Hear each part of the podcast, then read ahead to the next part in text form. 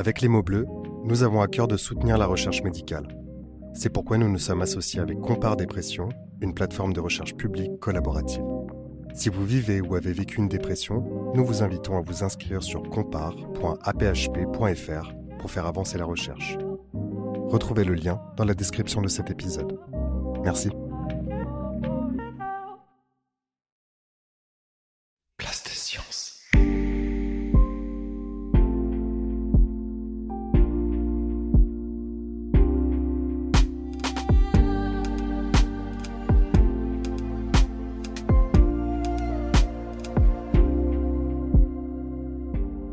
Troubles dépressifs peuvent fréquemment être pris en charge de manière efficace, il arrive des cas dans lesquels les traitements ne permettent pas à la personne de se rétablir de manière satisfaisante. On parle alors de dépression résistante, et cela peut concerner jusqu'à un tiers des personnes souffrant de dépression majeure. Certains facteurs prédisposent à l'échec du traitement classique, comme par exemple la présence d'autres maladies ou troubles, à l'instar des douleurs chroniques. C'est le cas de Ken Rhys que nous recevons aujourd'hui. Depuis plusieurs années, il souffre de douleurs chroniques et d'une dépression résistante. Ces deux troubles s'entretiennent alors dans un cercle vicieux. Dans cet épisode, nous évoquerons la question du suicide. Si vous ressentez un malaise important et ne savez pas comment en sortir, vous pouvez composer le 3114 ou le 15 en cas d'urgence. N'hésitez pas non plus à reporter votre écoute à un moment plus opportun ou à vous faire accompagner dans celle-ci. Vous écoutez Les mots bleus, un podcast de Place des Sciences. Bonne écoute.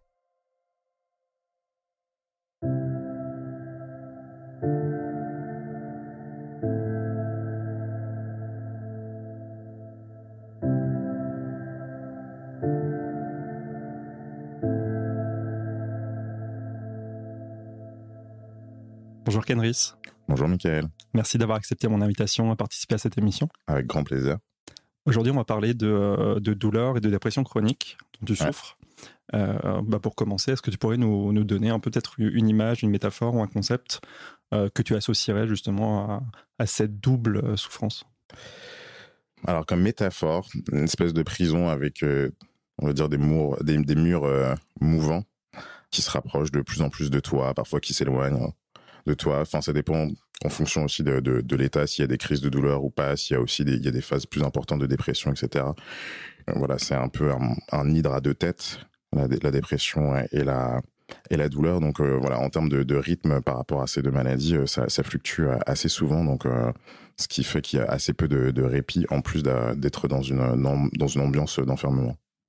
Est-ce que tu peux nous parler brièvement de, bah, de ton parcours avec, euh, avec la douleur et la dépression depuis, euh, bah, depuis que ça a commencé finalement?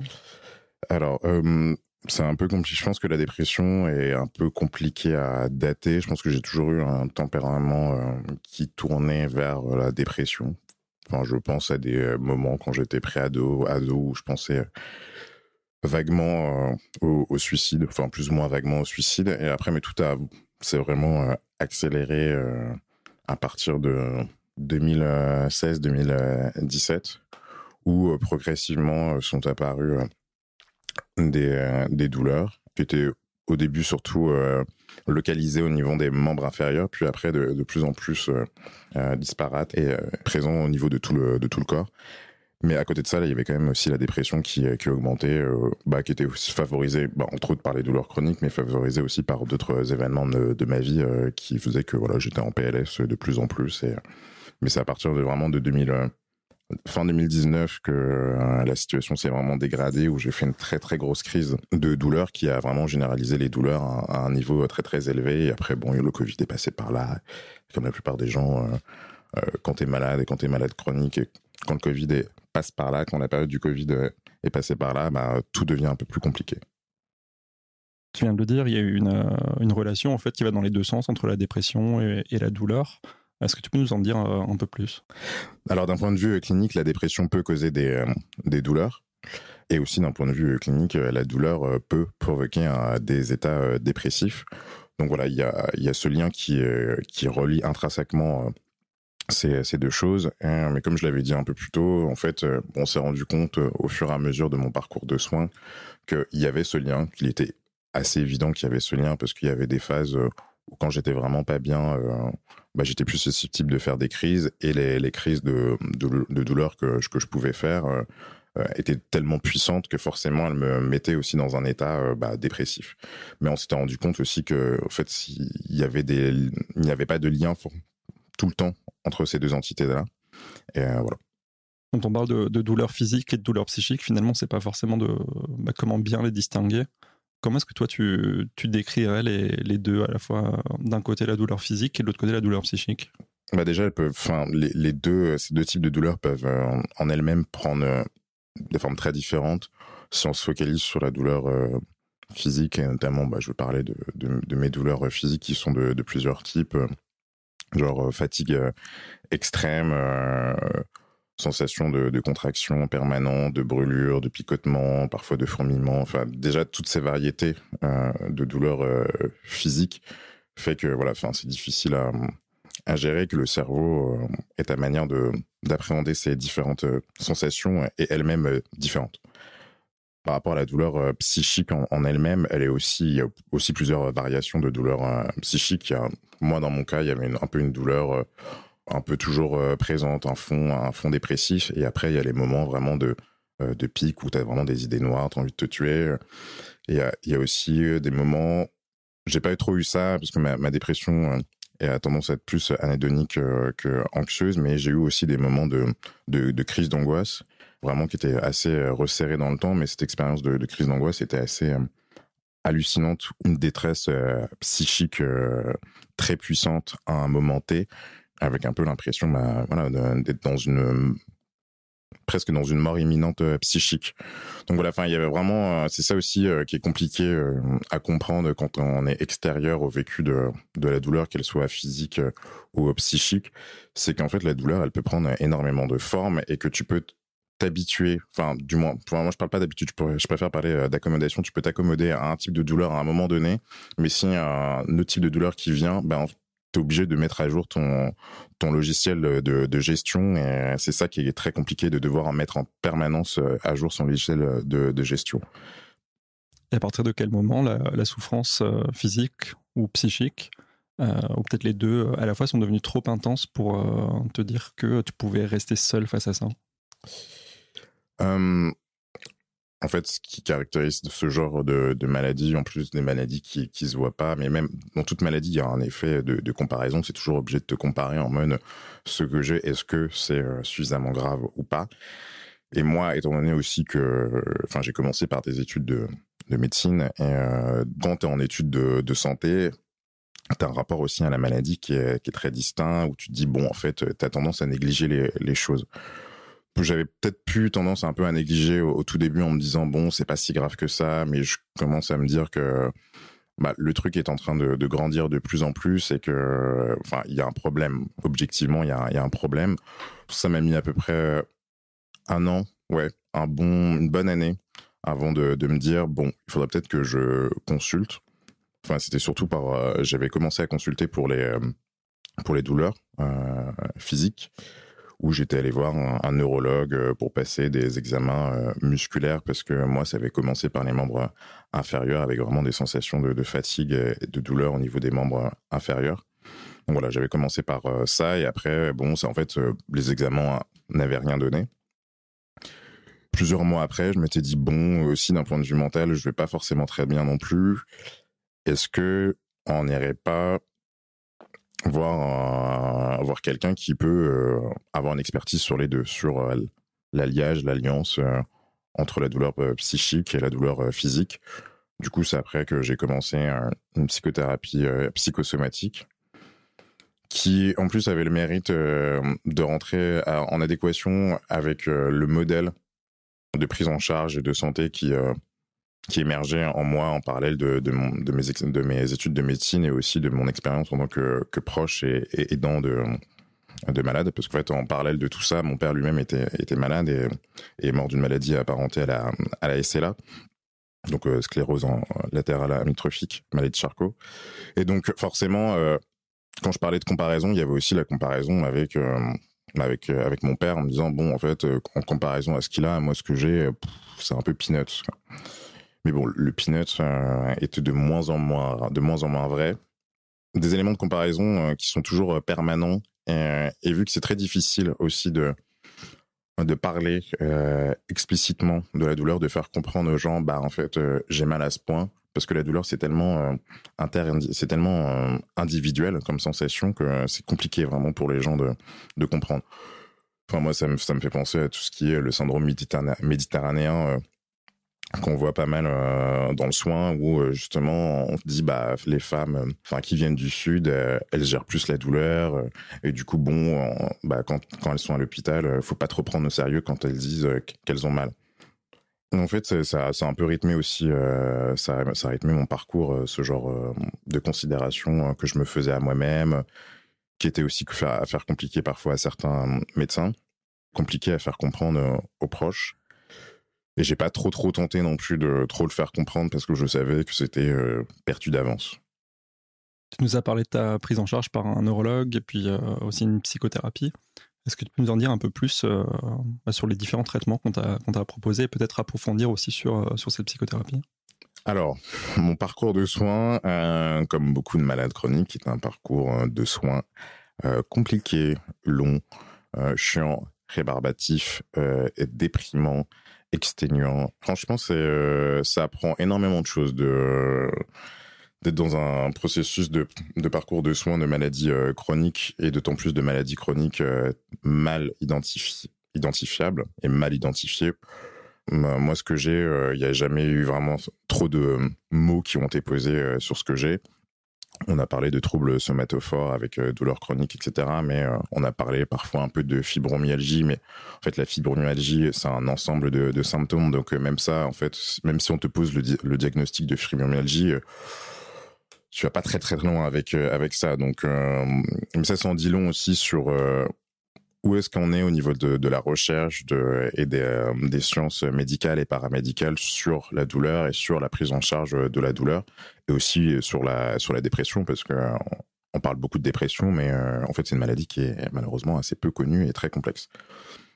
Donc forcément, a une influence sur mon parcours euh, de soins et moi je pense que bah, c'est tout con, mais en étant en, médecine, euh, bah, il y avait des, euh, enfin, j'avais peut-être plus de facilité aussi à, à, me- dire, bah, tiens, faudrait peut-être que j'aille voir tel ou tel spécialiste par rapport à ce que j'ai, aussi de, bah, demander, euh, bah, des contacts que j'avais en médecine, bah, de me mettre en contact avec euh, d'autres spécialistes. Donc, j'ai, vraiment vu énormément de médecins, j'ai vu plusieurs, euh, plusieurs neurologues, j'ai vu bien évidemment euh, plusieurs euh, psychiatres euh, avec euh, des avec des obédiences euh, différentes. Je suis pas trop allé vers la vers la psychanalyse parce que bon, je suis assez euh, méfiant de la psychanalyse, mais c'est quand même difficile en France d'éviter des psychiatres qui n'ont pas de valence psychanalytique. Je suis aussi allé voir euh, bah, des médecins qui sont spécialistes de la douleur, à la fois en centre de douleur ou aussi en, cabinet euh, libéral. J'ai vu des internistes, des infectiologues, tout un tas de spécialités médicales, mais aussi des d'autres professions de, santé, euh, psychologue, euh, kiné, euh, ostéopathe. Après, en termes de, de pratique, j'ai aussi fait de, l'hypnose, en plus de la psychothérapie euh, que j'ai pu faire, euh, de l'acupuncture, enfin bref. J'ai testé un, plein de choses. J'ai fait aussi de la balnéothérapie, euh, mais ça, j'avoue que je l'ai pas trop beaucoup fait parce que quand t'as 24 ans, euh, euh, barboter dans l'eau avec des, des personnes qui ont trois fois ton âge, euh, je fais pas de l'agisme, mais il, se passe toujours un truc où bah tu te compares, tu te dis mais qu'est-ce que je fous là. Et euh, tu te dis euh, en fait c'est trop violent comme expérience euh, euh, visuelle pour que je puisse rentrer dans ce processus là. Quand on parle de, de prise en charge et quand on te balance une panoplie de, de choses à, à faire, bah il y a des choses euh, même si tu sais que potentiellement elles pourraient te faire du bien, parfois ça te met dans un tel contexte euh, bizarre euh, que t'as pas envie de continuer à, les faire. Et je pense que c'est important aussi euh, bah, quand t'es es soignant de, de dire bah en fait à ton patient bah je peux tout à fait comprendre que vous avez pas envie de barboter dans l'eau euh, avec des gens qui ont trois fois plus votre âge euh, parce que ça vous renvoie à une image de vous en mode bah je enfin mon niveau de validité est équivalent à, quelqu'un qui bah a passé sa vie quoi. Donc c'est ça aussi qui est, très violent l'aspect la, la, symbolique de la maladie et pour moi euh, une partie majeure de, du vécu de la, de la maladie de la manière dont euh, tu arrives à bien la vivre ou mal la vivre. Donc voilà, un parcours de, de soins euh, très très complexe. Là, je suis toujours en phase de de psychothérapie avec mon médecin traitant, qui est un médecin spécialisé sur sur la douleur chronique. Donc on se voit à peu près toutes les toutes les deux trois semaines. au début, on se voyait qu'une fois par mois, mais après, au bout d'un an, il a il a il a compris la complexité de mes maladies et du coup, on a rapproché les rendez-vous. Et euh, voilà, c'est un rythme qui me plaît plutôt bien puisque euh, parfois on fait un peu d'hypnose, pas trop parce que ça n'a pas ça pas fait euh, ça pas vraiment fait effet, mais ça permet vraiment d'être dans un temps long où, je peux aussi évoquer les évolutions de tout ce qui se passe en dehors de, la maladie, en fait, de, de, tout ce qui constitue ma vie, parce que forcément tout ce qui se passe dans ta vie influe sur ton état psychique et aussi ton état physique. Tu nous parles de, soins qui sont euh, dispensés en ville, en, ambulatoire. Est-ce que tu as déjà eu besoin de, prise en charge plus euh, intensive? Parce que souvent, dans, les témoignages, on a des personnes qui doivent avoir recours euh, à des hospitalisations parce que la douleur devient vraiment extrême et insupportable. Est-ce que ça a aussi déjà été ton cas? Ouais, deux fois enfin du moins en hospitalisation euh, de plusieurs semaines. Après, j'ai eu des passages euh, en ambulatoire, euh, notamment pour faire une biopsie musculaire. Pour la biopsie musculaire, j'étais bizarrement un peu content de la faire en me disant ah tiens on va trifouiller dans mes muscles et c'est quand même c'est quand même assez rare de pouvoir voir un bout de son muscle vraiment de voir la, de la manière dont c'est constitué. Donc j'étais assez excité à l'idée de faire cet examen, surtout que c'était un examen que j'avais attendu depuis plusieurs mois. Eh bien, euh, j'ai pas été déçu du euh, de la sensation. Je crois que j'ai jamais eu aussi mal qu'en post biopsie, euh, parce qu'en plus ils avaient oublié de me donner des antidouleurs à la sortie de l'hôpital. Donc bon, ce qui en dit long aussi sur la sur la considération et la prise en charge de la douleur en France. J'ai été hospitalisé en, en, psychiatrie, bah, en fait suite à, à deux tentatives de, de suicide qui étaient enfin, très peu espacées parce que je les ai fait en, en moins de 48 heures les, les deux. Voilà, ça m'a amené à faire une, hospitalisation en psychiatrie de, trois semaines, mais qui était surtout orientée euh, psychiatrie. La douleur était un peu prise en compte, mais pas tellement. Euh, et puis vu que je venais de faire une thèse, donc euh, les gens, euh, enfin l'hôpital était plus en mode, bon, on va essayer de traiter plus la dépression que le que la balance douleur. Et c'est ça aussi qui a, qui a, toujours été compliqué c'est par quoi commencer? Est-ce qu'on commence par la dépression? Est-ce qu'on commence par la par la douleur? Et ça a toujours ponctué mon, mon, parcours de soins. Là, récemment, cette année, du coup en 2023, j'ai fait aussi une hospitalisation euh, de cinq jours, toujours en hôpital psy, mais c'était une hospitalisation euh, pour un peu revoir euh, mon dossier et voir bon qu'est-ce qui serait le, mieux le mieux à faire. Et du coup, ce que j'ai fait, c'est des injections de, kétamine en, par intraveineuse. J'étais dans le protocole non pas de douleur, mais dans le protocole dépression de la kétamine. En fait, ce qui change entre les deux protocoles, c'est euh, c'est la durée. C'est pas tant là en fait la dose qui est, qui est administrée, mais c'est plutôt la, la, durée. Donc moi, euh, dans le protocole dépression, c'était six injections pendant euh, trois semaines, donc deux deux injections en ambulatoire par semaine. C'est quand même assez lourd. Faut le prévoir quoi dans, son agenda. Faut essayer de pas trop faire. Faut pas faut pas blinder ce mois-ci quoi. À deux mois après, euh, bah ça a eu un effet assez fantastique bon, déjà, il y a un peu l'aspect de se dire, euh, bah, je prends de, la drogue en intraveineuse à l'hôpital, remboursé par la sécurité sociale. Il y a un petit côté magique. Je me souviens, pendant la, première prise, ça avait mis un temps à venir au bout de 20, 30 minutes et 30 minutes après l'injection, bah, j'étais vraiment défoncé. Et euh, je me disais, mais je suis vraiment défoncé, mais je suis vraiment défoncé euh, grâce à la sécurité sociale. Et je sais pas, c'était assez reposant euh, comme idée de se dire que j'étais dans ce processus-là. Pour après, pour parler un peu plus sérieusement, au bout de, de, de, quelques injections, au bout de, je pense, trois, j'ai commencé à, à, sentir un effet à la fois sur, sur mon humeur et aussi sur, sur la douleur. Parce que là, tout était, l'enjeu était là et j'avais beaucoup d'appréhension par rapport à, la kétamine. C'était quelque chose que, que je voulais depuis quelques mois, voire même, même depuis plus d'un an.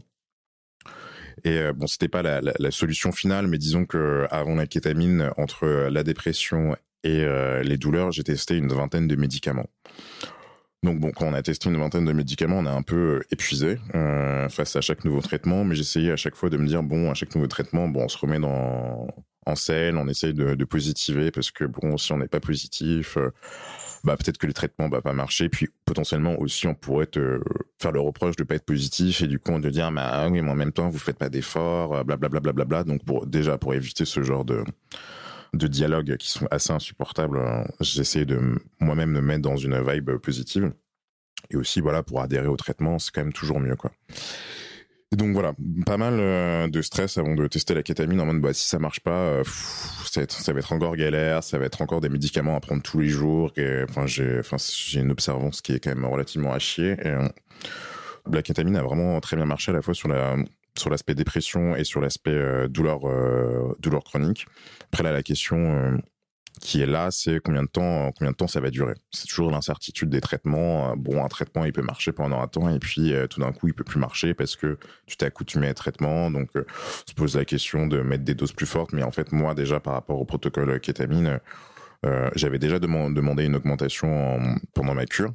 Pour expliciter un peu plus le, le protocole kétamine, il y a trois échelons de, doses et moi, pendant ma, pendant ma cure, j'avais déjà demandé une augmentation euh, de la dose. Et après, voilà, c'est une cure, donc tu fais ça maximum euh, deux fois, mais euh, ce qu'on m'a dit, c'était vraiment maximum deux fois par an. Enfin, l'idée, c'est un peu de, de, remettre à jour ton, ton logiciel corporel et, ta gestion de, de la douleur et de la dépression aussi.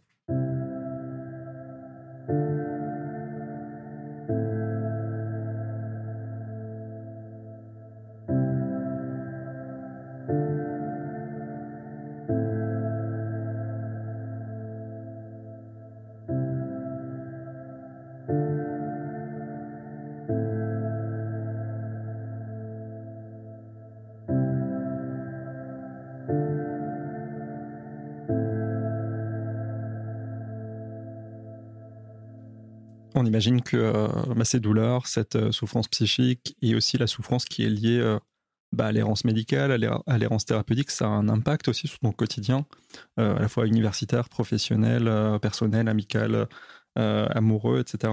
Est-ce que tu peux nous parler justement de, bah, de cet impact qu'ont ces différents types de souffrances?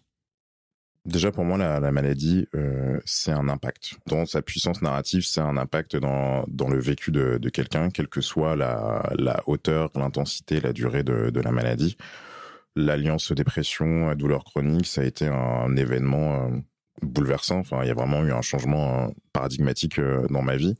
Et ma vie n'aurait pas du tout été la même aujourd'hui si j'avais pas eu bah, les douleurs chroniques et la, et la dépression chronique multirésistante pour parler un peu plus un peu plus vrai, un peu plus franc, bah ça gâchait ça gâchait ma vie. Euh, d'autant plus que quand ça t'arrive, quand t'es jeune, quand t'es censé être un peu au top euh, physique, euh, en pleine mesure de tes capacités, du moins physique, bon pas forcément mental parce que t'as as un processus de maturation, mais voilà, c'est ça qui était très très perturbant de me dire bon j'ai euh, j'ai 22 ans mais quasiment tous les jours euh, de ma vie je suis je suis obligé de lutter pour faire des choses parce que j'ai mal parce que quand j'ai un peu moins mal bah en fait je suis déprimé.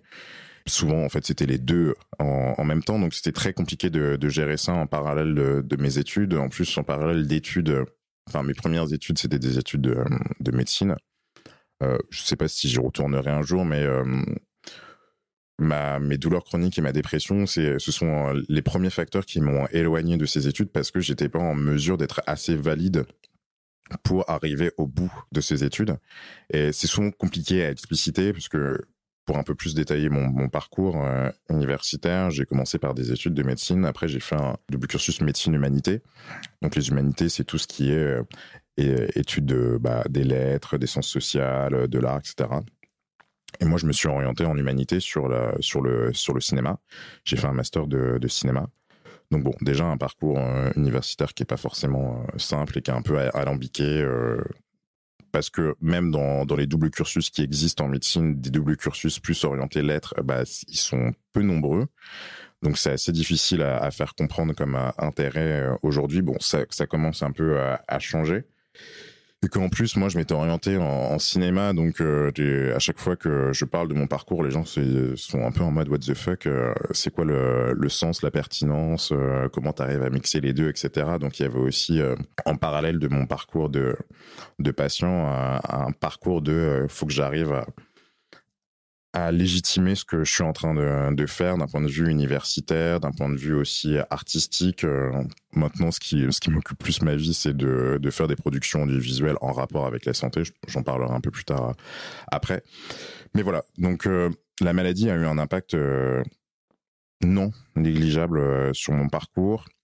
Les personnes qui comprenaient le moins bien la maladie, mais la maladie dans son vécu intime, émotionnel, sentimental et relationnel, c'était les médecins.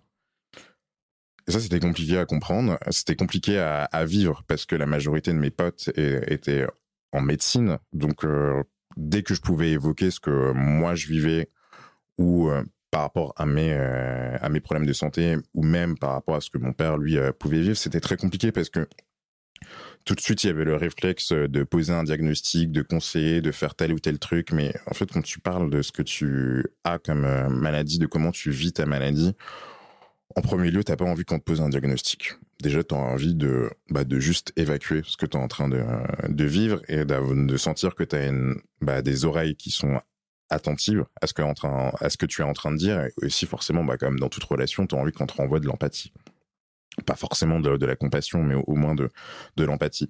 Et l'empathie, c'est pas forcément quelque chose que j'ai euh, énormément senti du côté médical. À la fois chez mes potes, hein, je suis pas en train de, je suis pas en train de les tailler. Hein, euh, mais ce qui m'a le plus euh, perturbé, c'était vraiment par rapport à l'administration, parce que j'avais eu plein de d'engagements à la fois au niveau local, même aussi au niveau national quand j'étais étudiant en médecine donc j'étais pas mal en lien avec euh, mon, administration, doyen, vice-doyen, etc. Mais les doyens m'aimaient bien, euh, mais j'étais un peu en conflit avec mes vice-doyennes aussi parce que, enfin, mes résultats en médecine étaient vraiment, euh, vraiment pas ouf, en, bonne partie à cause de tous les problèmes de santé que je pouvais avoir et aussi les problèmes que j'avais bah, dans ma famille. J'ai redoublé deux fois ma, ma deuxième année et lorsque je l'ai redoublé la, deuxième fois, en fait, j'avais pas validé trois matières et pour passer à l'année euh, suivante, il fallait maximum euh, ne pas en valider deux. Et du coup, j'avais fait une lettre un peu explicative où j'évoquais un peu euh, bah, mon état de santé, aussi ce que je pouvais vivre à la maison avec l'état de mon père qui se détériorait euh, et qui faisait que j'avais que je vivais dans un contexte familial euh, très compliqué euh, parce que je dormais à peine. enfin bref, vraiment un contexte très très galère. J'avais écrit une lettre. c'est toujours très compliqué de de raconter de raconter sa vie à une, administration parce que tu te dévoiles, tu dis des choses puisque tu n'as même jamais trop dit à des personnes qui te sont proches. Donc là, te dévoiler comme ça, c'était un exercice assez compliqué. Euh, mais ils en avaient eu rien, à foutre. Donc euh, c'est ça qui, euh, qui a été très compliqué à, vivre pour moi de me dire bon en fait je suis dans des études qui parlent en permanence du soin, de la maladie, mais on est incapable de faire preuve d'empathie quand il y a des gens qui sont concernés directement par ça. Donc moi, euh, de plus en plus, euh, à la fois d'un point de vue indirect euh, et après réflexif, ça m'a éloigné des études de médecine, mais ça m'a pas éloigné du, soin. Ça m'a donné une autre approche sur le soin qui est maintenant constitutive aussi de ma manière de penser tous les projets que je peux, que je peux faire, les projets audiovisuels, cinématographiques, artistiques, mais aussi les projets d'écriture plus euh, poétique parce que j'essaye aussi de faire un peu de la poésie mais voilà ça, ça a pas mal imbibé mon mon rapport à l'art et ça a aussi bien évidemment imbibé mon rapport au monde. Pour continuer à parler sur les sur l'impact sur les relations euh, personnelles donc euh, notamment affectives bah franchement je trouve que je m'en suis pas forcément si mal tiré. Enfin il y a eu des périodes où c'était vraiment bah, compliqué à gérer parce que forcément quand tu es dans un état dépressif, bah, le partenaire en face, il, bah, il est limité euh, dans, ce qu'il peut faire. Et euh, ce qui est compliqué, c'est de lui faire comprendre et toi-même de comprendre qu'il est limité et que il pourra pas tout faire. Et moi, après plusieurs relations plus ou moins longues, j'ai petit à petit compris qu'il fallait à tout prix éviter le syndrome du sauveur ou le syndrome de l'infirmier bah forcément quand t'aimes quelqu'un que tu vois que cette personne est mal, t'as envie de l'aider, t'as envie de faire plein de choses pour elle, etc. T'as envie qu'elle guérisse. Il y a pas mal aussi cette euh, obsession euh, de la guérison que j'ai essayé d'éloigner le plus possible de, mon imaginaire. Bon, allez, je l'ai pas complètement annihilé parce qu'on souhaite tous guérir quand, quand quand on a mal, mais en fait si on pense à chaque fois à la guérison, on va on va jamais s'en sortir. Et, aussi les partenaires ne peuvent pas s'en sortir. Donc ça, j'ai vraiment essayé d'éviter ça le, plus possible parce que en fait, dans le problème du syndrome de, de l'infirmier, tu, consommes la relation, la personne, elle se dilue en fait dans ton expérience de la maladie, dans ton vécu de la maladie. Ce que malheureusement, la maladie, c'est un vécu mais intrapersonnel excessivement puissant. Il y a que toi par rapport à toi-même qui euh, qui peut connaître euh, bah, ton propre vécu par rapport à la maladie. Ok, il y a plein de personnes qui peuvent t'aider, soignants, non soignants, euh, proches, etc. Mais bon, enfin, le soir, la journée, à toute heure, t'es face, t'es face à toi-même quand t'es malade, quoi. Et ça, c'est la première des choses bah, qu'il fallait bien, bien comprendre pour après la, bien la faire comprendre à des potentiels partenaires pour essayer de, de, cadrer le plus possible la relation. Et là, pour l'instant, je suis, en, je suis en relation depuis euh, maintenant euh, trois ans. Et euh, je me souviens que au tout début de, la relation, j'avais voulu évoquer justement bah, tous ces paramètres de ma vie en disant moi j'avais utilisé une métaphore peut-être qu'elle est un peu pourrie mais j'avais dit que j'étais un peu un peu comme une samsonite après un très long voyage. C'est-à-dire que j'étais quand même pas mal cabossé mais que j'avais que, malgré tout j'essayais de résister et je lui avais dit, mais c'était vraiment au bout du, troisième rendez-vous, hein. aussi parce que j'avais senti qu'il y avait vraiment du feeling euh, avec cette personne. Mais je lui avais dit au bout du troisième rendez-vous, bah voilà, voici le listing de mes problèmes. Tu prends, tu prends pas, mais euh, dans tous les cas, je suis obligé de te le dire parce que euh, ça va forcément avoir un impact considérable sur la poursuite relationnelle, quelle que, quelle que soit la poursuite relationnelle quand tu sens qu'il y a un truc qui se passe avec quelqu'un, de pas cacher ce qui se, enfin tous tes problèmes de, santé. Mais c'est c'est vrai que je que c'est un exercice euh, qui met à nu, mais de manière très violente, mais qui, je pense, est très nécessaire pour euh, pour baliser la relation et éviter euh, bah, ce petit move de bah la personne va pas bien, j'ai envie de l'aider, mais en fait, qui a un move qui va tout de suite, enfin, qui va progressivement aller vers une relation qui va devenir toxique. Donc voilà, ça a pas mal jouer sur euh, sur mes relations. Après là avec euh, la relation que que j'ai actuellement, euh, bah il y a eu plusieurs phases parce que bon c'est pas parce que tu balises au début que tout est réglé. Enfin, les relations, c'est des, des choses mouvantes. Donc, tu es en permanence obligé de, mettre à jour les choses, de, discuter. Mais aussi parce que ton, ton propre état, il évolue. Ton état, enfin, moi, le, mien, euh, il évolue euh, constamment. Enfin, le matin, je peux être vraiment dans le mal. Euh, l'après-midi, je suis vraiment dans le, dans le mal, mais j'arrive un peu mieux à gérer, etc. Donc, voilà, il y a toutes ces évolutions à prendre en compte. Puis après, il y, il y a des périodes vraiment de plusieurs mois où tu es vraiment plus dans le mal et des périodes qui sont un peu plus calmes. Puis après, il y a les traitements qui peuvent être efficaces ou pas. Il y a aussi, bah, on n'en a pas trop parlé, mais tu penses bien qu'avec euh, bah, la vingtaine de médicaments que j'ai pu tester, euh, la plupart m'ont créé des effets secondaires. Donc, euh, il faut, faut, gérer ça. Puis après, il y a aussi la question de, de, de l'impact à la fois de la douleur et de, la dépression dans la sexualité. Parce que bon, ça, c'est quelque chose dont on parle assez peu, je trouve, en santé alors que ça concerne clairement tout le monde. Hein. Euh, la plupart des gens euh, ont une activité sexuelle, bon pas forcément à, des fréquences toujours élevées, mais bon voilà, ça, nous concerne tous. Et c'est quelque chose qui est assez tabou, alors qu'en fait, euh, il y a quand même énormément, en plus d'antidépresseurs qui causent des, des, dysfonctions au niveau de la, de la sexualité.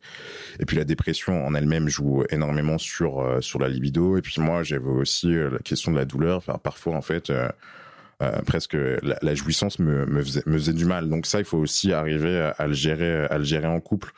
Donc ce qui a fait que avec mon couple actuel, on a traversé énormément de choses euh, par mes différents problèmes de santé, ce qui fait que bon maintenant euh, on a une relation qui est qui est très solide parce qu'on a dû traverser ce genre de choses ensemble et puis bien et puis bien d'autres. Mais il y a eu des moments où c'était un peu compliqué. Il y a vraiment eu un moment où je m'étais un peu senti abandonné par lui après, je, je comprenais les, les, circonstances, etc. Parce que en fait, il était arrivé aussi dans dans une période où il s'était un peu trop approprié ma maladie et où justement euh, bah, il était presque tombé dans un syndrome de l'infirmier alors qu'on avait énormément parlé, qu'on avait essayé de baliser les choses pour éviter le plus possible de tomber là-dedans, mais forcément bah, quand, quand ça fait deux ans que tu avec quelqu'un, tu le vois bah, souffrir vraiment tous les jours, tu peux pas être insensible et tu as envie de l'aider, etc. Et puis forcément aussi euh, ponctuellement et même assez quotidiennement, je lui demandais de l'aide pour des petits trucs, parfois des plus gros, donc euh, ça jouait sur l'appréhension de ma maladie. Donc voilà, il y avait eu un moment où on, on avait une grosse crise, une grosse discussion par rapport à ça où je lui disais mais en fait, c'est ma maladie, c'est pas la tienne. Bien évidemment, euh, tu, m'apportes un, soutien qui est considérable. Et ça je t'en serais salutaire enfin jusqu'à ma mort. Et ça il y a pas du tout de souci là-dessus. Mais je sais que c'est difficile à, à, comprendre mais ça reste mon truc. Et en étant mon truc bah t'as pas le droit de te sentir plus mal que moi et ça c'est quelque chose qui est assez compliqué aussi à, faire comprendre la légitimité de, de la souffrance face à la maladie et que moi, je considère qu'en fait, la personne qui souffre le plus, dans tous les cas, c'est la personne qui a la maladie en elle-même. Même dans des situations où, où quand t'es proche ou quand t'es aidant, euh, t'es dans des situations de souffrance qui sont énormes et ça, il faut pas du tout les, les minimiser. Euh, et qu'on a beaucoup de mal aussi encore à, prendre en considération la, la place des aidants euh, dans notre système de, santé. Mais il faut quand même pas oublier que la personne qui souffre en premier lieu, c'est la personne qui a les, les, les, les troubles, quoi. Et donc euh, voilà, parce que ce qui était marrant, c'est que lui-même s'était posé la question est-ce qu'il était aidant ou pas, parce qu'il était tombé par hasard sur une page euh, sur Amélie qui, en parlait, et, puis il s'était lui-même rendu compte qu'en fait qu'il n'était pas du tout dans une situation d'aidant, il était effectivement proche euh, de malade, mais il n'était pas aidant. Quand il s'était fait cette réflexion, j'étais en mode, mais non, en fait, je sais que t'es pas aidant parce que moi, cette situation d'être aidant, je l'avais aussi vécu avec euh, avec mon père pendant une certaine période. Puis après, bon, la situation est devenant trop complexe. J'étais plutôt passé de d'aidant à, approche euh, approche de malade, et je savais du coup la, la différence qu'il pouvait y avoir entre les deux. Donc voilà, ça, la maladie a vraiment bah, constitué ma relation bah, les souffrances qu'elle pouvait causer psychiquement, physiquement, mais aussi de par sa prise en charge, parce que avoir des rendez-vous toutes les semaines, euh, bah forcément, euh, ça joue sur ton sur ton emploi du temps, etc., sur tes disponibilités que tu peux avoir avec avec les personnes, etc. Donc euh, donc voilà, c'était un peu la troisième personne du couple, la maladie.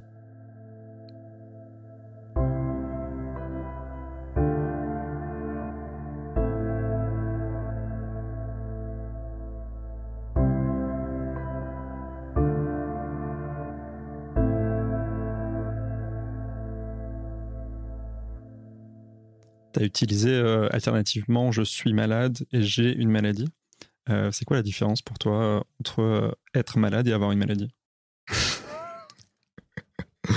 C'est une bonne question. Et j'avoue que j'utilise ces deux termes de manière pas très, avec pas beaucoup de distinction.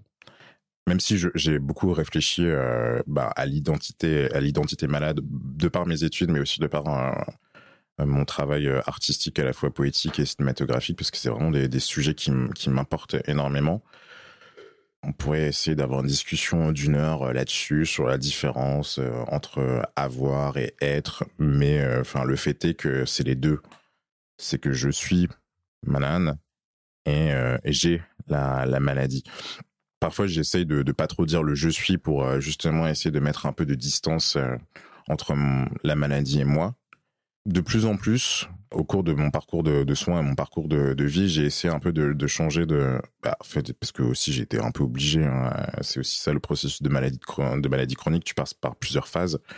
Il y a des, phases euh, en fait de détestation de toi, de détestation de la maladie, de détestation du monde, de tout le monde, parce que tu, te dis mais c'est en fait c'est complètement injuste ce que je suis en train de vivre il y a des phases de, de résignation, il y a des phases de, de déni, il y a des phases de, de, tristesse, etc. Bon, voilà, tu passes par plusieurs phases et, et c'est pas aussi parce que tu es passé par une phase que tu vas pas la retrouver à un moment donné. Donc euh, ça aussi, c'est toujours un peu sympa quoi de repasser par des phases en, disant ah bah tiens, je pensais que bon la couleur je l'avais plus ou moins évacuée et après tu te retrouves un an et demi plus tard parce que tu as telle ou telle situation qui t'a mis dans tel ou tel contexte et puis finalement la colère elle revient, tu dis bon je dois repasser par ça et tu penses que vu que tu es passé par ça une fois, euh, tu as un peu des tips, mais en fait pas du tout. Euh, donc c'est un peu c'est un peu chiant.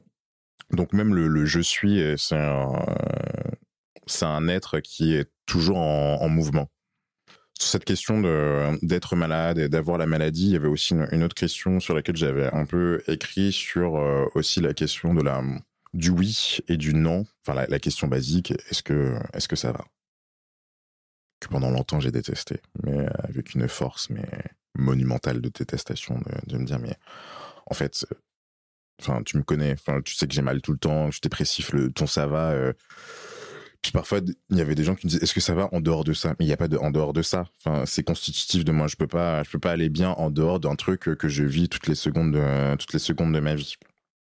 Donc, euh, pour moi, il y avait aussi ce, travail du, euh, ouais, d'accepter euh, de non, enfin non, je suis pas bien et c'est, il faut, il faut le dire que non, t'es pas bien. Et après, à partir de ce moment-là, tu peux construire une identité mouvante à partir de, bah, de ce rapport à la réalité. Parce que c'est un rapport vrai à la réalité. C'est que bah, t'es pas bien, mais t'es pas bien. Structurellement, t'es pas bien. Bon, qu'est-ce que tu fais à partir de ça?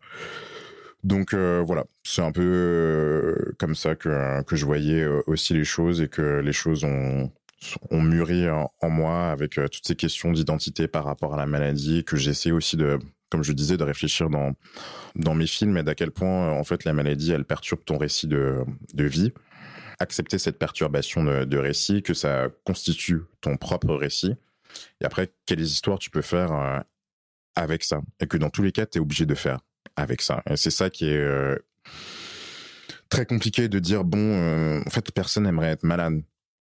Bon, tu l'es, Bon, quoi faire avec ça? En plus, t'as pas du tout de contrôle sur ta maladie parce que, enfin, les traitements ne marchent pas, parce qu'il y a plein de trucs à côté qui font en sorte que t'as pas d'espace de repos euh, et que t'es en permanence pressurisé.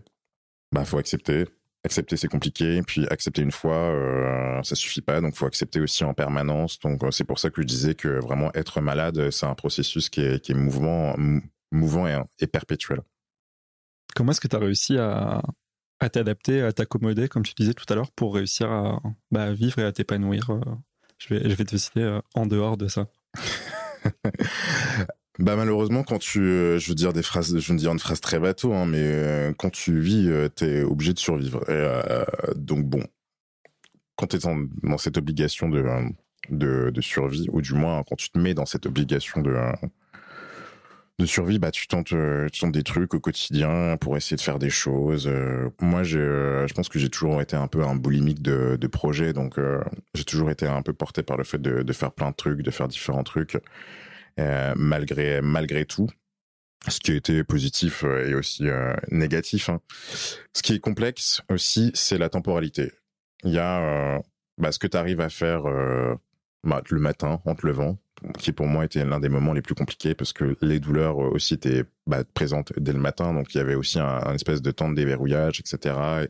Et, que parfois il y avait des matins qui étaient plus compliqués que d'autres et que je pouvais rester des heures, euh, des heures dans le lit, et puis après le truc s'auto-entretenait, euh, du coup forcément la déprime elle montait, etc. Et donc euh, parfois c'était euh, juste euh, envoyer un mail et je me disais ah c'est bon je l'ai fait. Parfois c'était juste parler à une personne. Parfois c'était juste sortir un peu etc. Des petits trucs et qu'il fallait pas aussi négliger ces petits trucs en disant bah bah ce petit truc c'est déjà pas mal.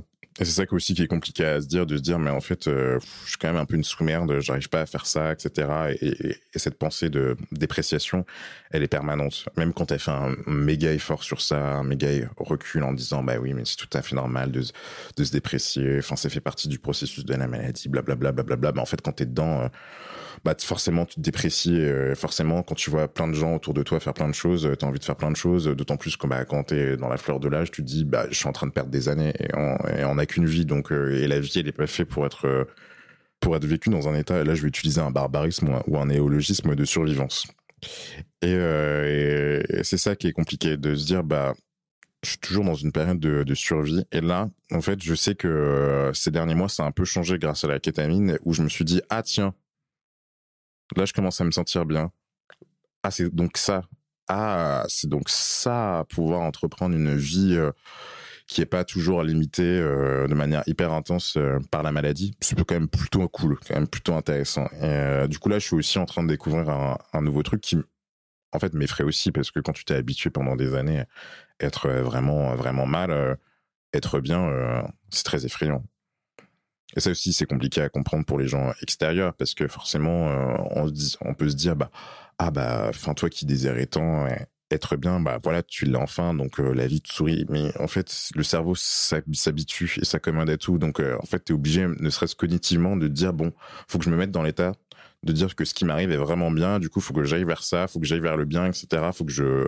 Puis t'as pris des, t'as pris, oui, des, des habitudes dans, quand t'étais pas bien. Donc c'est aussi ça qui est, qui est complexe. C'est toujours te, te, te, réadapter, te réhabituer euh, vis-à-vis de tout, même quand tu es dans des phases up, bah en fait il faut s'habituer, se, réhabituer à ces phases up et euh, c'est compliqué et aussi anticiper potentiellement les phases où, où ça redescend. Et là c'est un peu mon, inquiétude. Je me dis bon là, le traitement a marché, mais combien de temps il va marcher Est-ce que ça va marcher des mois? Est-ce que est-ce que je suis vraiment dans un nouvel état d'être? Et si oui, bah c'est très cool, mais ou est-ce que je suis dans un état d'être transitionnel? Est-ce que ça va Est-ce qu'à la fin de l'année, en fait, je vais, retrouver des douleurs aussi intenses? Est-ce que je vais retrouver une dépression aussi intense? Et ça, ça va être très compliqué parce que en fait, euh, ce que je trouve compliqué, c'est euh, les rechutes. Moi, j'en ai eu euh, plusieurs et c'était vraiment les moments où, où je déprimais le plus. Parce que quand tu quand tu vas mieux, psychiquement, il y a des barrières qui sautent. Tu dis ah, enfin, je vais mieux, je vais profiter je vais pas trop me concentrer sur ce qui va pas, etc. Du coup, la forteresse que, que tu as quand tu vas mal, elle est plus existante. Donc, quand tu reçois euh, bah, des coups, bah, tu es vraiment à nu. Donc, c'est ça aussi qui, a, qui peut un peu m'inquiéter. Et pour toi qui est aujourd'hui dans, dans, le domaine de la santé, avec un, regard hybride euh, de vécu de, de, la maladie, de la souffrance, mais aussi avec ton parcours euh, bah, universitaire d'étudiant en médecine, comment est-ce que tu appréhendes et comment est-ce que tu entrevois le, l'avenir du système de santé et notamment sur la prise en charge de, la douleur et de la, et de la dépression Déjà, il y a beaucoup de choses à faire. On n'enseigne on pas forcément très bien la, la douleur euh, actuellement. Aussi parce que ça fait que quelques années euh, qu'il y a vraiment un changement euh, au niveau de la recherche là-dessus et de la compréhension de la douleur. Et du coup, pour après, parce que ça imprègne le, premier et le second cycle des études de, de santé, bah, faut, faut, que ça mette un peu, un peu de temps. Puis surtout, en fait, tout bêtement, euh, la, douleur, euh, c'est pas sexy. Hein. C'est pas, c'est pas le domaine le plus sexy en, médecine. en fait, c'est souvent, euh, t'es souvent confronté quand même à des échecs thérapeutiques. donc forcément, tout ce qui est échec thérapeutique, ça amuse, pas trop la, médecine, quoi. De, se confronter à quelque chose dont on n'arrive pas forcément à trouver des, des solutions. Ceci pour ça que voilà, enfin, les soins palliatifs, c'est pas forcément le secteur le, le plus sexy en médecine, alors que moi je trouve que c'est hyper intéressant hein, les soins palliatifs. Et je vois qu'on assiste quand même à une diversification de plus en plus forte des, soins palliatifs où on se rend compte que bah tiens les soins palliatifs euh, c'est pas forcément que les personnes qui sont en fin de vie mais c'est aussi la, question de la prise en charge de la douleur donc voilà c'est des petits pas par petits pas qu'on va arriver à une meilleure considération de, de la douleur euh. Après voilà enfin c'est enfin c'est complexe parce que vu que a les échelles pour euh, quantifier la douleur il y en a mais elles sont imparfaites soit parce que parfois elles sont trop simples, soit parfois elles sont trop compliquées. Du coup, c'est, enfin, quand tu dois répondre à, des dizaines de questions quand t'es quand t'es malade, bah c'est un, un, peu chiant parce que même toi, tu te retrouves pas forcément tout le temps dans, dans, dans les questions et il y, a, y, y aurait quand même plein de choses à faire. J'ai pas forcément réfléchi, euh, enfin, d'un point de vue pratique, à toutes les choses euh, qui pourraient être faites, mais c'est sûr que déjà des, cours euh, dans les premières années, euh, vraiment spécifiquement sur la question de, la prise en charge de, la douleur, parce que c'est vraiment un enjeu en fait monstrueux. Il y a de plus en plus de maladies chroniques. Et, en fait, dans la plupart des maladies chroniques, on retrouve de la douleur chronique. Donc, et en fait, quand tu parles aux gens, euh, moi, pour avoir parlé à d'autres personnes aussi qui étaient malades, l'un des trucs les plus chiants quand même à, supporter, c'est la douleur. C'est quand même terrible de se dire que c'est quand même le, truc le, moins géré du côté euh, médical. Et j'insiste du côté médical parce que du côté paramède, euh, ils ont beaucoup plus de, de compréhension euh, là-dessus parce qu'ils sont plus dans le, dans le soin, dans, dans le care, dans le dialogue avec le patient. Et en fait, quand tu dialogues avec le patient, il dit, bah, en fait, moi, ce qui me fait chier, c'est que j'ai mal là, à tel moment, et que, en fait, ça me, ça me limite dans tout. Et du coup, bah, en fait, les paramèdes, ils mettent en place plein de solutions, etc., pour, pour en fait que la vie du patient soit soit meilleure. Et euh, ce qui est compliqué avec la, la douleur, c'est que euh, ça a un impact direct sur la qualité euh, sur la qualité de vie. Donc je pense un truc qui pourrait aider, c'est aussi une meilleure compréhension, entente, moins de mépris aussi entre les différents corps de métier en santé. Et que tout ce qui est paramètres peuvent vraiment, enfin, jouent une, une importance non négligeable dans la prise en charge du patient et dans la prise en charge de la douleur. Donc déjà, rien que ça, si les médecins arrivent déjà à mieux comprendre ça, la prise en charge générale de la douleur euh, ira beaucoup mieux. Et au-delà du corps soignant, euh, dans la société de manière générale, on entend souvent aussi, comme tu l'as dit, euh, la douleur c'est quelque chose d'invisible. On peut en voir des manifestations, mais voilà, qui dépendent vraiment euh, des personnes, de leur état psychologique, etc. Qu'est-ce que tu réponds, toi, quand une personne minimise ta douleur? Il y a eu des moments où je répondais pas. Il y a eu des moments où, aussi parce que c'est ma personnalité, enfin, ça me dérangeait pas de mettre mal à l'aise la personne en face et lui dire bah en fait euh, non c'est c'est pas ce que tu penses que c'est et du coup je veux te dire vraiment ce que ce que c'est et je veux te le dire de telle sorte à ce que tu comprennes l'intensité euh, donc je vais choisir des, des mots abrupts je vais te faire un long un long exposé euh, là-dessus et aussi parce que je pense que il y a aussi la question qui va avec, la, la, question de à quel point il faut être gentil, à quel point il faut être tendre dans le, dans le dialogue. En fait, on a, on a tendance à, à vouloir de la personne qui souffre euh, qu'elle soit euh, un peu docile. Et ça, c'est quelque chose que, bien évidemment, enfin, moi, la tendresse, euh, c'est pour moi une, vertu très très forte et très très grande. Mais parfois, être brutal, ça fait du bien aussi. Et je pense que même aussi dans son propre processus de malade, être parfois brutal avec avec les gens, même avec les même avec les soignants, hein, parce que parfois, franchement, t'es confronté à des trucs. Moi, j'étais confronté à des, à des choses qui était parfois un peu assez hallucinante. Ce qui euh, s'est souvent passé, c'est que je voyais dans, dans le regard de, la personne euh, du désarroi, de voir qu'elle était un, oula, lui, euh, cette galère, je peux, la prise en charge que je pourrais faire avec lui va être très très compliquée. Donc, donc ça, oui, ça c'était aussi une interaction qui était complexe parce que quand tu quand tu galères dans ton parcours de soins, que tu vas voir un, soignant et que tu vois en fait qu'il est dépassé par ce que t'as, tu te dis bon, est-ce que je lui ai dit d'emblée parce que vous vous sentez dépassé, on arrête là?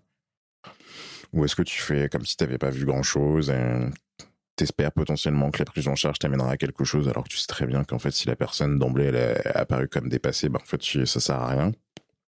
Et après en dehors de, du dialogue avec les soignants, avec avec les proches, bah ça dépend vraiment du de monde, ça dépendait ça dépendait vraiment de, la personne, de, de mon humeur.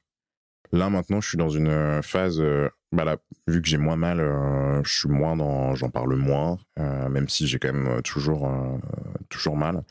Mais parfois, ça, m'arrivait, oui, quand même de, rappeler la personne, bah, quand c'est un pote qui, bah, c'est à peu près mon état, mais en fait, les gens, ils, ont leur vie, du coup, ils oublient, enfin, et vu que ça se voit pas, c'est plus dans leur c'est plus dans, dans, leur logiciel. Donc euh, parfois ça m'arrivait de leur dire bah en fait là je peux pas. En fait là euh, là j'ai ça. Et donc euh, je vais t'expliquer à quel point j'ai ça par des métaphores etc mais, en fait même les métaphores c'est compliqué je, je, trouve que les métaphores dans la douleur sont souvent un peu nulles. Et pour vraiment avoir essayé de travailler là-dessus dans différents textes poétiques c'est quelque chose qui est assez difficile. Parce qu'en fait même quand tu arrives à trouver des des métaphores assez stylées. Je pense que le lecteur, parfois, il peut dire, euh, l'auditeur, il se dit, ça, c'est quand même vachement grandiloquent. C'est un, peu too much. alors qu'en fait, ce too much, bah, c'est ce que tu es en train de vivre. Donc, il euh, n'y a pas trop de solutions à ce niveau-là. Enfin, je trouve que la dépression, de plus en plus, les gens commencent à comprendre. Bon, il y a vraiment encore énormément de taf à faire, mais le, petit Covid a, mis, euh, a éclairé un peu tout le monde sur, sur la dépression il reste vraiment encore pas mal de taf à faire. Mais alors sur la question de, la douleur. Et puis en fait le problème euh, c'est qu'avec la, douleur chacun il va de, son petit commentaire de comparaison.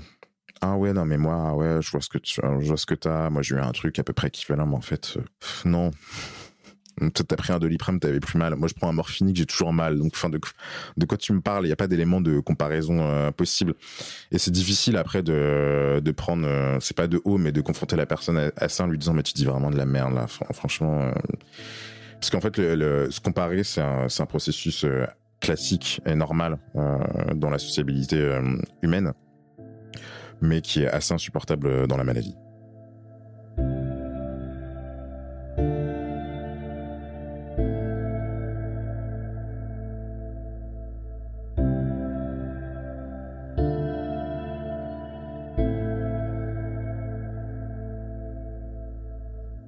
Parler de, de, ton activité actuelle, donc tu nous as dit tu, tu fais de la production audiovisuelle dans voilà en lien avec la santé.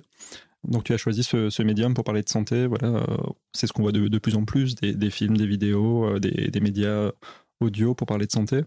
Pourquoi est-ce que toi ça t'a paru euh, important et pertinent de choisir l'audiovisuel? Alors, disons que l'audiovisuel est arrivé un peu avant la question de, de la santé chez moi. Quand j'étais jeune, j'avais quand même été confronté à la maladie de par ma mère qui avait eu plusieurs pathologies plus ou moins graves, mais parfois avec des hospitalisations et parfois aussi avec des, moments où elle était alitée, où elle souhaitait mourir tellement elle avait mal, etc. Donc ça avait quand même créé un rapport assez profond à la maladie chez moi. Après, au lycée, je savais que je voulais aller vers des études de, de, de médecine. Je lisais un peu des, livres en, rapport avec ça, mais en parallèle, j'avais aussi fait un atelier cinéma. Bon, bref, j'avais fait un bac S option cinéma, mais du coup, l'idée de mêler les deux était, pas venue du tout et que je voyais les, deux de manière euh, séparée. Et après, en fait, il y a eu plusieurs euh, projets qui m'ont amené petit à petit à, à me dire, ah, tiens, il y a potentiellement un truc intéressant à faire entre la santé et l'audiovisuel par différents moyens. Du coup, moi, j'ai fait euh, par, euh, par des films, fiction, documentaires, aussi par, des, par le montage de, de contenu pédagogique, de, de matière. Donc vraiment, il y a vraiment beaucoup de choses, beaucoup de choses à faire qui, sont hyper intéressantes. Et là, j'ai un peu développé ma, niche. Euh, mais ce qui m'intéresse le plus dans, dans l'entremêlement entre euh, maladie et audiovisuel, c'est plutôt le rapport euh, à l'écriture et à la mise en scène, de comment arriver à mettre en scène la maladie déjà les, symptômes en eux-mêmes, mais c'est assez complexe. Euh, et aussi après la, question, et moi c'est un peu mon obsession aussi parce que de par mon vécu euh, personnel entre malade, proche et aidant et aussi étudiant en médecine, de l'impact de la maladie dans le champ intime et relationnel de l'individu. Et c'est là que je trouve que, que la maladie a quelque chose de à la fois terrifiant mais splendide. C'est qu'à quel point ça peut transformer quelqu'un et à quel point ça transforme aussi tout ce qui est autour de la personne. Ça, ça chamboule vraiment tout un, tout un univers et c'est ça qui m'intéresse euh, vraiment d'un point de vue euh, écriture et mise en scène. Au printemps dernier, tu as lancé euh, une émission qui s'appelle La Fabrique des soignants avec comme mantra Écoutons ce que nous avons à nous dire. ça veut dire quoi? alors, euh, bah déjà, la Fabrique des Soignants, c'est un, projet que j'ai lancé avec euh, des amis euh, en, médecine, un projet de, de médias pour parler de la santé par des gens qui en sont issus et de manière un peu plus dynamique, jeune, artistique que ce qu'on peut voir maintenant et aussi avec une mise en avant de l'interprofessionnalité, de l'interdisciplinarité, euh, d'à la fois parler de d'initiatives qui peuvent être faites dans un dans un service, dans un petit euh, CH, mais aussi de start-up, etc. De vraiment montrer toute la diversité du système de santé et sur ce mantra de écoutons ce que nous avons à nous dire, euh, en fait, ce qui pour nous était important, c'était euh, la parole. Quand on arrive euh, enfin bah ouais, à exprimer tout ce qui se passe dans le système de santé, mais plutôt pas forcément en, en, accent, encore une fois, sur tout ce qui va mal, même si je suis tout à fait euh, au clair de tout ce qui va mal euh, dans le système de santé, parce que je l'ai vécu par différentes euh, manières et que le système est vraiment en train de, de péricliter. Euh, c'est vraiment un, désastre et que moi, vraiment, ça me, ça m'effraie de, de savoir qu'est-ce que ça va devenir dans, dans les quelques années. Mais nous, ce qu'on voulait, c'était c'était se dire, bon, ok, le système va mal, il est plus en train de péricliter, mais il y a quand même plein de choses qui, euh, qui se font à droite, à gauche. Et le problème, c'est que on n'est pas au courant de ça, euh, parce que le secteur est hyper euh, segmenté, alors que c'est l'un des secteurs les, les, plus les plus riches. Hein. Il y a vraiment énormément de énormément de métiers, d'initiatives qui sont qui sont faites, qui sont proposées. Il y a vraiment un folklore euh, d'idées. Mais nous, ce qu'on voulait, c'était justement mettre en place un, un espace où les gens pouvaient euh, bah, être au courant de différentes idées qui pouvaient se faire euh, à l'autre bout de la France, dire ah tiens ça potentiellement euh, je pourrais le mettre en place dans mon service, dans mon territoire, dans ma commune. Donc voilà, enfin c'est pour ça qu'il y a ce à nous dire qu'il faut aussi apprendre à se parler entre les différentes professions de santé parce qu'il y a quand même pas mal de reproches qu'on doit se faire au niveau du système de santé. Ok, il y a eu des, des mises en place de politiques qui étaient complètement à chier libéral, néolibéral, voire ultralibéral, avec euh, la, vraiment la, volonté euh, essentielle de, de mettre euh, le système de la sécurité sociale KO. Par exemple, le numerus clausus, on remonte, c'est les médecins qui l'ont voulu. Par un effet de, de corporatisme élitiste complètement, complètement con. Donc, en fait, on doit, on doit aussi faire, je pense, un, un état d'autocritique sur nous, ce qui est compliqué à faire parce qu'il y a, y a tellement de contraintes, on n'a plus le temps pour rien, on n'a plus le temps pour le, patient. Donc, alors prendre un temps pour s'autocritiquer, alors déjà que, enfin, qu'on galère tous, euh, c'est pas intuitif. Mais je pense que c'est hyper essentiel euh, euh, de le faire soignant comme patient, parce qu'il y a aussi des, y a aussi des dérives au niveau du patient par la démocratisation aussi du savoir médical et paramédical qui se fait et qui se fait pas forcément toujours très bien. Mais euh, voilà, je pense que d'un point de vue euh, déjà, en fait, c'est une autocritique plutôt citoyenne déjà avant tout qu'il faut se faire, de dire, bah, en fait, comment on a envie de de parler de santé, de reparler de santé, de parler de santé de manière bienveillante avec euh, les dispositifs et médias et médiums qui sont accessibles actuellement. Et franchement, il y a énormément de, choses possibles. Et enfin, ton podcast en, est la preuve. La Fabrique des soignants, euh, j'espère, en sera une, une des preuves pendant plusieurs années. Et voilà. J'aurais juste une dernière question euh, à te poser. Euh, tu l'as dit, tu n'aimes pas du tout la question comment ça va? du coup, je vais te demander comment tu te sens aujourd'hui? Ben, aujourd'hui, je me sens bien. Et c'est une petite victoire, peut-être une sacrée victoire.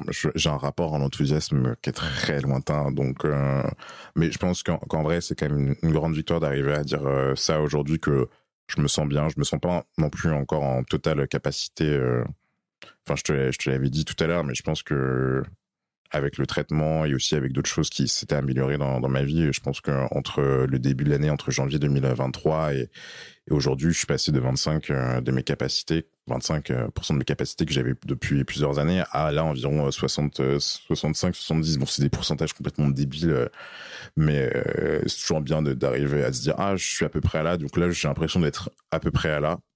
Et c'est plutôt cool parce que d'un côté, je me dis il y a encore une marge de progression pour potentiellement aller un jour vers le 100%. Et puis bon, si je vais pas au 100%, c'est pas très grave parce que faut aussi arriver de, à se sortir de cette question de, de la performance, de la performativité permanente, de se dire ah il faut absolument que j'aille mieux, mais aller mieux pour euh, pourquoi en fait? C'est aussi la question, c'est aller mieux pour faire des projets en fait qui euh, c'est tout con mais vont dans une euh, question de surconsommation, qui sont à, qui vont à l'envers de de ce que doit être le monde actuellement, c'est-à-dire bah, un monde quand même décroissant. Et je pense euh, quand même, on peut dire que je dérive un peu, mais en, réalité, je pense quand même pas mal à, ça. De, bah là euh, aussi notre, euh, enfin notre génération, elle est, elle est confrontée vraiment à une obligation de changement paradigmatique.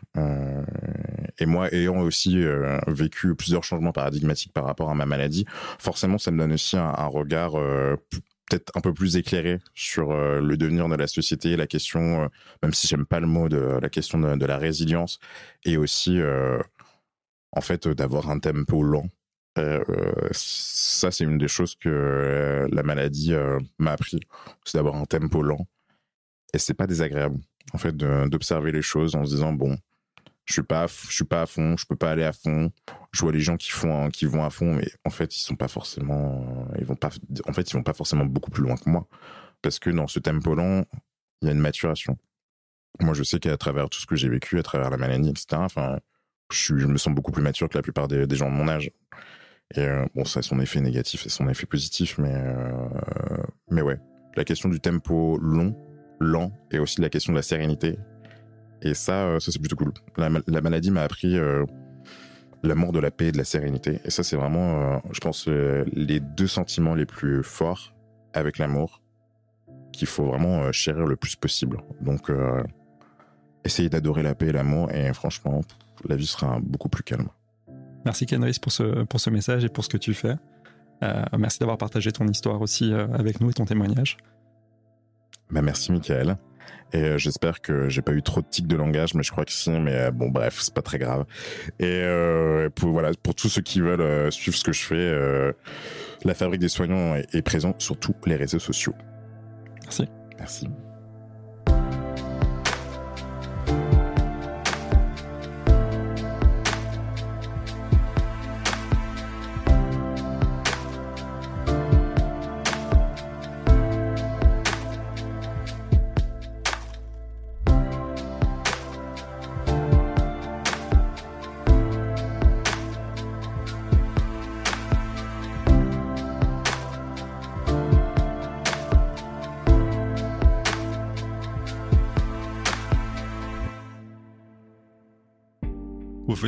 Les mots bleus, un podcast de Place des Sciences.